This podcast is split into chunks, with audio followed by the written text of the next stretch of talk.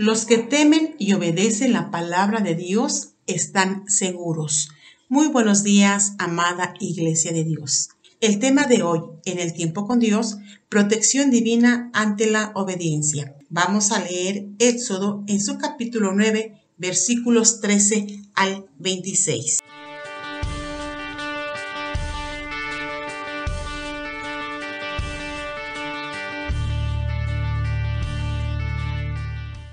Entonces Jehová dijo a Moisés, levántate de mañana y ponte delante de Faraón, y dile, Jehová, el Dios de los Hebreos, dice así, deja ir a mi pueblo para que me sirva, porque yo enviaré esta vez todas mis plagas a tu corazón sobre tus siervos y sobre tu pueblo, para que entiendas que no hay otro como yo en toda la tierra porque ahora yo extenderé mi mano para herirte a ti y a tu pueblo de plaga, y serás quitado de la tierra. Y a la verdad, yo te he puesto para mostrar en ti mi poder y para que mi nombre sea anunciado en toda la tierra. Todavía te ensorberbeces contra mi pueblo para no dejarlos ir. He aquí que mañana a estas horas yo haré llover granizo muy pesado, cual nunca hubo en Egipto, desde el día que se fundó hasta ahora. Envía pues a recoger tu ganado y todo lo que tienes en el campo, porque todo hombre o animal que se halle en el campo y no sea recogido a casa, el granizo caerá sobre él y morirá. De los siervos de Faraón, el que tuvo temor de la palabra de Jehová hizo huir sus criados y su ganado a casa. Mas el que no puso en su corazón la palabra de Jehová, dejó sus criados y sus ganados en el campo. Y Jehová dijo a Moisés, extiende tu mano hacia el cielo para que venga granizo en toda la tierra de Egipto, sobre los hombres y sobre las bestias y sobre toda la hierba del campo en el país de Egipto. Y Moisés extendió su vara hacia el cielo y Jehová hizo tronar y granizar el fuego, se descargó sobre la tierra. Y Jehová hizo llover granizo sobre la tierra de Egipto. Hubo pues granizo y fuego mezclado en el granizo, tan grande cual nunca hubo en toda la tierra de Egipto desde que fue habitada. Y aquel granizo hirió en toda la tierra de Egipto todo lo que estaba en el campo, así hombres como bestias. Asimismo, destrozó el granizo toda la hierba del campo y desgajó todos los árboles del país. Solamente en la tierra de José, donde estaban los hijos de Israel, no hubo granizo. Una vez más, podemos observar que Jehová manda a Moisés ante Faraón para pedirle que permita a su pueblo hebreo salir de Egipto. Ante la dureza de su corazón, Dios envía plagas a Egipto. Hasta hoy se conoce con el nombre de plaga alguna calamidad grande que aflige a algún pueblo. La sola palabra nos da la idea de infortunio y de un daño inmenso y abundante que trastorna las vidas de los que la padecen. Aquí vemos que ante esa resistencia, ante la dureza del corazón de Faraón, Dios envía plagas. Y recordemos que Egipto era en ese momento un pueblo fuerte, con recursos inagotables. Los hebreos eran un pueblo que había crecido bajo el amparo de los egipcios pero también eran tratados como esclavos. Los azotes que cayeron del cielo fueron manifestaciones sobrenaturales de la justicia de Dios. Observamos que nuestro Dios habla antes de obrar.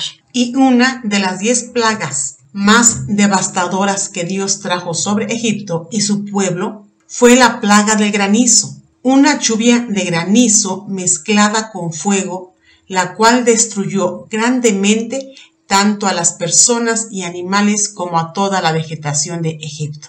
En la historia del mundo hemos visto plagas y tormentas. Tan solo nosotros, cuando vemos llover intensamente y que esta lluvia trae granizo, decimos cayó una tormenta y esas tormentas traen efectos devastadores.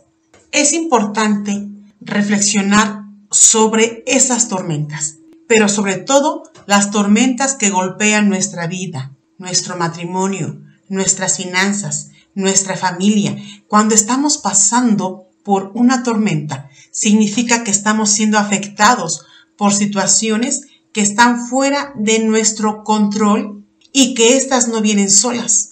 Así como la lluvia viene acompañada de vientos, de truenos, rayos, granizo, así estas situaciones traen a nuestras vidas temor, angustia, depresión, preocupación. Sin embargo, en esas tormentas de la vida que tenemos, debemos de ser sabios y buscar refugio en Dios. Y vemos en el versículo 26 que solamente en un lugar de Egipto estaban protegidos de granizo y ese lugar es la tierra de Gosen.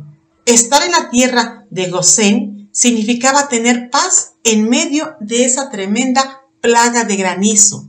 Estar en la tierra de Gosen significaba tener seguridad y protección durante la tormenta. En las tormentas de la vida, nuestra tierra de Gosén es buscar refugio en nuestro Dios. Tenemos que venir y refugiarnos en Dios, en su iglesia. Es sentirnos protegidos como los polluelos se sienten protegidos bajo las alas de la gallina. El poder de Dios, su palabra y sus promesas tienen que ser nuestro refugio, nuestra paz, cuando el turbión, cuando el aguacero muy violento acompañado de fuerte viento está golpeando nuestra vida con fuerza. Tenemos que estar confiados, aún en las más fuertes tormentas de la vida, que nuestro Dios es nuestro amparo y fortaleza. La plaga de granizo produjo aparentemente arrepentimiento en el corazón del faraón. En nosotros también las tormentas y tempestades de la vida tienen que producir en nuestro corazón arrepentimiento. Nos deben llevar a reconocer aquellas cosas que Dios quiere que cambiemos y tenemos que hacerlo. Debemos de tomar una actitud de humildad y acercarnos a Dios.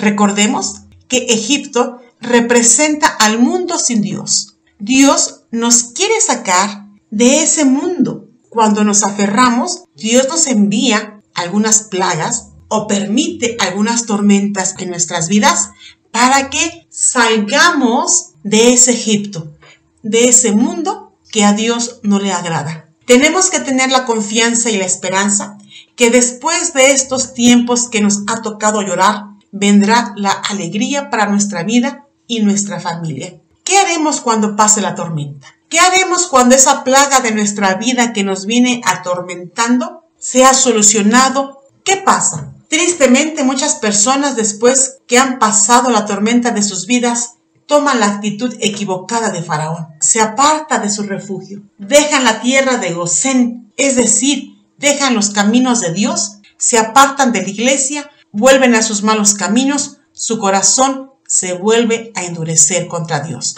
Es triste ver cómo muchas personas, cuando ya salió el sol sobre sus vidas, cuando el problema está resuelto, cuando la enfermedad ya se sanó, cuando las deudas se pagaron, se olvidan de Dios y poco a poco se alejan de la iglesia y del Señor. Si esto es triste para quienes integramos una iglesia, ¿se imaginan cuánto más triste será para Dios? El Salmo 78 describe perfectamente la vida de muchas personas cuando están pasando las tormentas de la vida que solo buscamos a Dios como refugio para pasar la tormenta y después nos alejamos de Él. Después de la tormenta, Dios tiene que ser nuestro refugio siempre, nuestra paz, nuestra fortaleza durante toda nuestra vida.